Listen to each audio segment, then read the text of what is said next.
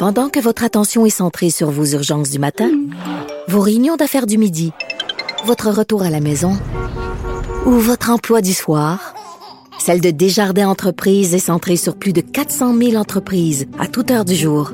Grâce à notre connaissance des secteurs d'activité et à notre accompagnement spécialisé, nous aidons les entrepreneurs à relever chaque défi pour qu'ils puissent rester centrés sur ce qui compte, le développement de leur entreprise.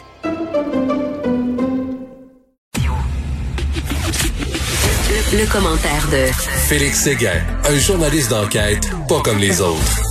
Et Félix, euh, la gauche, habituellement, ça n'aime pas l'autorité. Hein. La gauche, c'est contre l'autorité, mais quand tu regardes des fois dans l'histoire, les gouvernements les plus autoritaires sont souvent, ont souvent été des gouvernements socialistes ou communistes. Hein. La Chine, c'était très autoritaire. La Corée du Nord, euh, l'URSS, des gouvernements qui se disaient à gauche.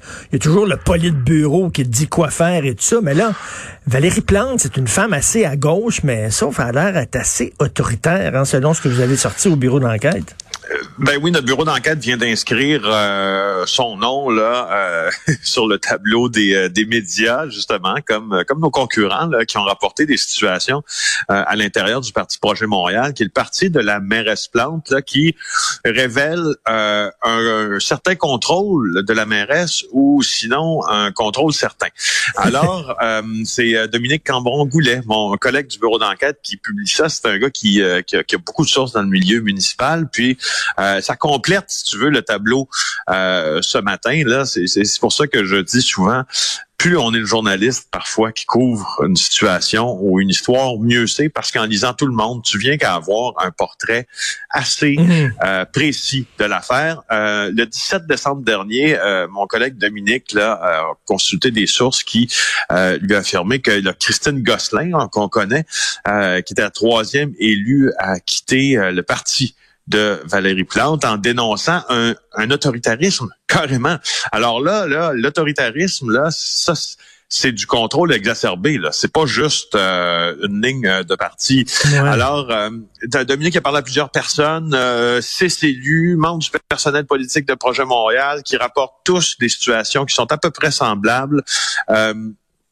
C'est-à-dire que euh, on dit que Valérie Plante euh, est, est, insécure par rapport à son image. Je trouve qu'il y a un peu, un peu de machisme dans ces déclarations-là aussi, parce qu'au fond, euh, il y a, tu sais, je veux dire, le contrôle, juste avant d'aller aux exemples, le contrôle en politique.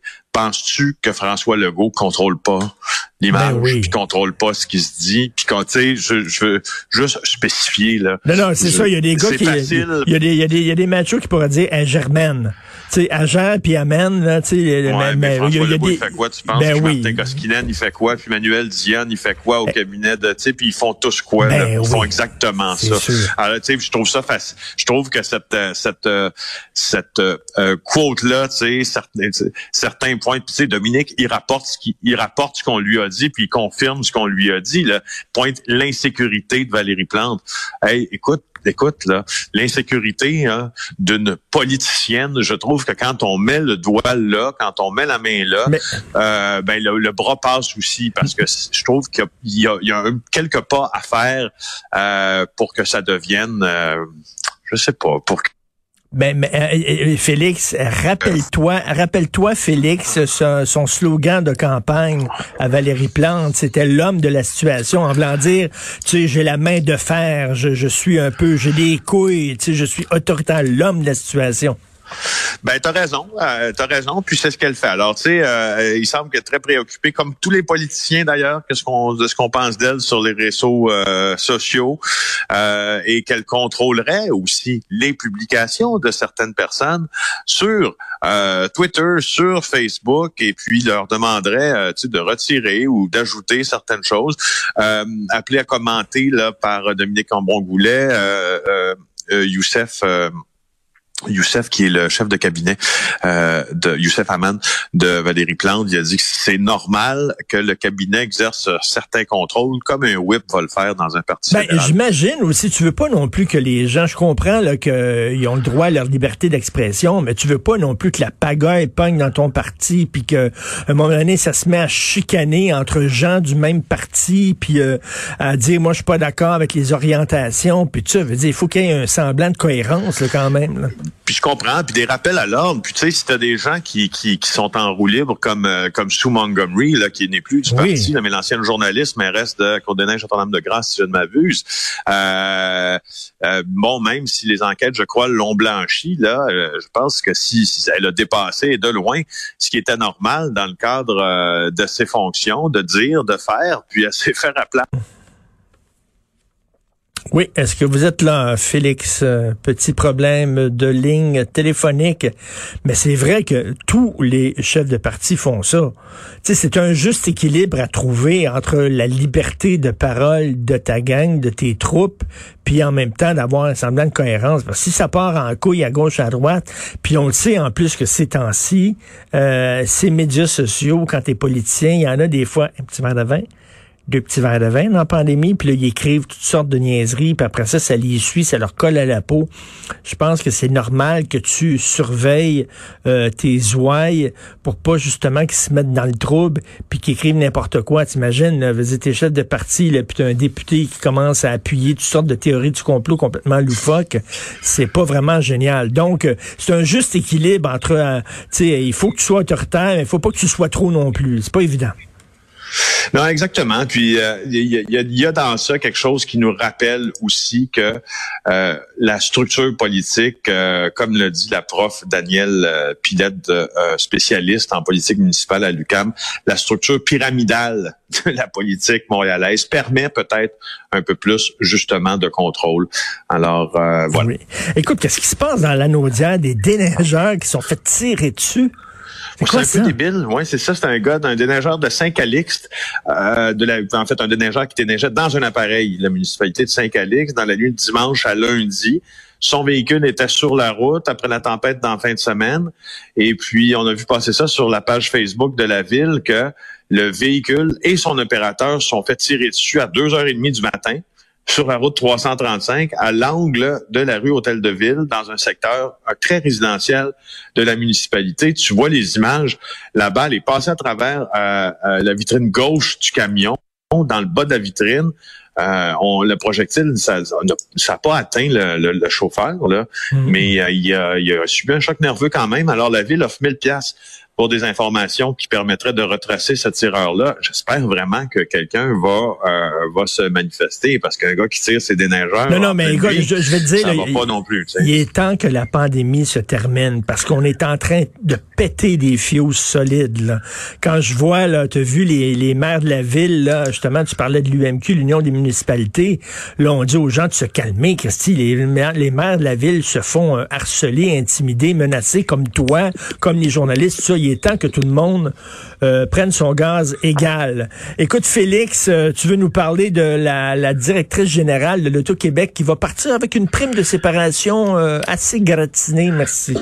Ben écoute, un demi-million, mon Richard. euh, ça se prend bien. euh, ça se prend bien. Mon homme euh, Lynn Reuter euh, va, va quitter ses fonctions. Ben, il y, y a une- il y a une grosse nouvelle là-dedans. Tu sais, après, euh, après les, les, les, les- le scoop de notre bureau d'enquête puis d'émission JA aussi sur le casino qui encourage les mafieux à venir dépenser en leur donnant Ben des récompenses.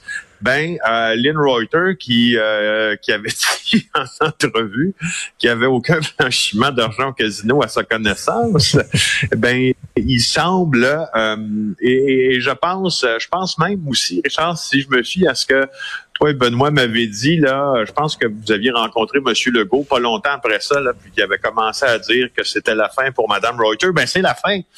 Euh, elle, euh, le- le- la firme Boyden a été mandatée pour euh, dénicher un, un successeur à Lynn euh, Reuter. Elle va quitter à la fin de son mandat le 31 mai en 2019. Donc, elle va quitter ou elle se fait quitter ou c'est appelle ça comme tu veux.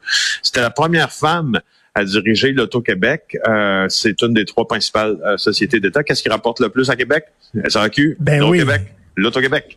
Alors, mais, mais sauf que bon, euh, ça n'a pas eu des performances exceptionnelles au Québec ces temps-ci, bien sûr, à cause de la pandémie. Mais moi, moi, ça, ça me fascine toujours. euh, les primes de séparation, ça devrait être selon la performance de ton entreprise que tu diriges ou de l'organisme que tu diriges. C'est-à-dire que souvent, euh, il y a des banques, par exemple, ou des entreprises, ils n'ont pas eu vraiment euh, une bonne performance. Même les actionnaires ont perdu de l'argent. Et pourtant, lorsqu'ils quittent, les dirigeants partent avec le gros magot Ça devrait aller avec ta performance. Si tu as eu une bonne performance, OK, tu as ta prime de séparation. Mais si tu n'as pas eu une bonne performance, ben, tu l'as pas, ta prime. Ben oui, il y a ça, sauf que là, c'est compliqué avec la pandémie. Tu sais, c'est plusieurs centaines de millions de revenus en moins, puis la pandémie, c'est pas de la faute à Lynn Reuters, ça, c'est une, chose certaine, mais mm. euh, ce qui est aussi certain, c'est que j'applique ta réflexion aussi à la oui à la performance mais à la performance éthique d'une organisation. Euh, quand il y a des scandales éthiques qui secouent ton organisation, puis qu'on est en mesure de prouver que euh, tu le savais, puis que tu n'as rien ou très peu fait, je ah, je sais pas, il doit avoir une grille d'évaluation à quelque part qui dit, écoute, euh, ça va, ça, on va en tenir compte dans, dans notre tribu qu'on va te payer à, à indemnité de départ. Je sais, mais non, c'est ça, c'est ma vision très, très, très, très idyllique de journaliste d'enquête, mais ça se passe pas. Bref. Toi, quand tu vas quitter, euh, tu vas prendre ta retraite, pas tout de suite, j'espère. Est-ce que tu vas, as une prime de séparation extraordinaire qui t'attend? Ben, ça, tu quoi, c'est pas parti pour ça. J'essayais de voir si c'était possible, là, mais c'est, non, j'ai pas l'impression que ça va être ça. Écoute, au cours des prochains jours, tu vas suivre un méga procès qui se déroule en Italie contre la mafia. Oui, ça a commencé la semaine passée. C'est comme la, c'est, quasiment le plus gros procès après le, maxi procès, hein, au début des années 80 euh, en Sicile. Cette fois, c'est en Calabre. Euh, le plus gros poisson là, de ce procès-là, c'est Luigi Mancuso. 150 familles de Calabre qui font partie de la Drangheta, c'est la mafia euh, oh les méga procès, j'espère que ça fait pas patate comme nos méga procès à nous. Merci beaucoup, Félix Seguin. Bonne journée. On se reparle demain, Félix, du bureau d'enquête.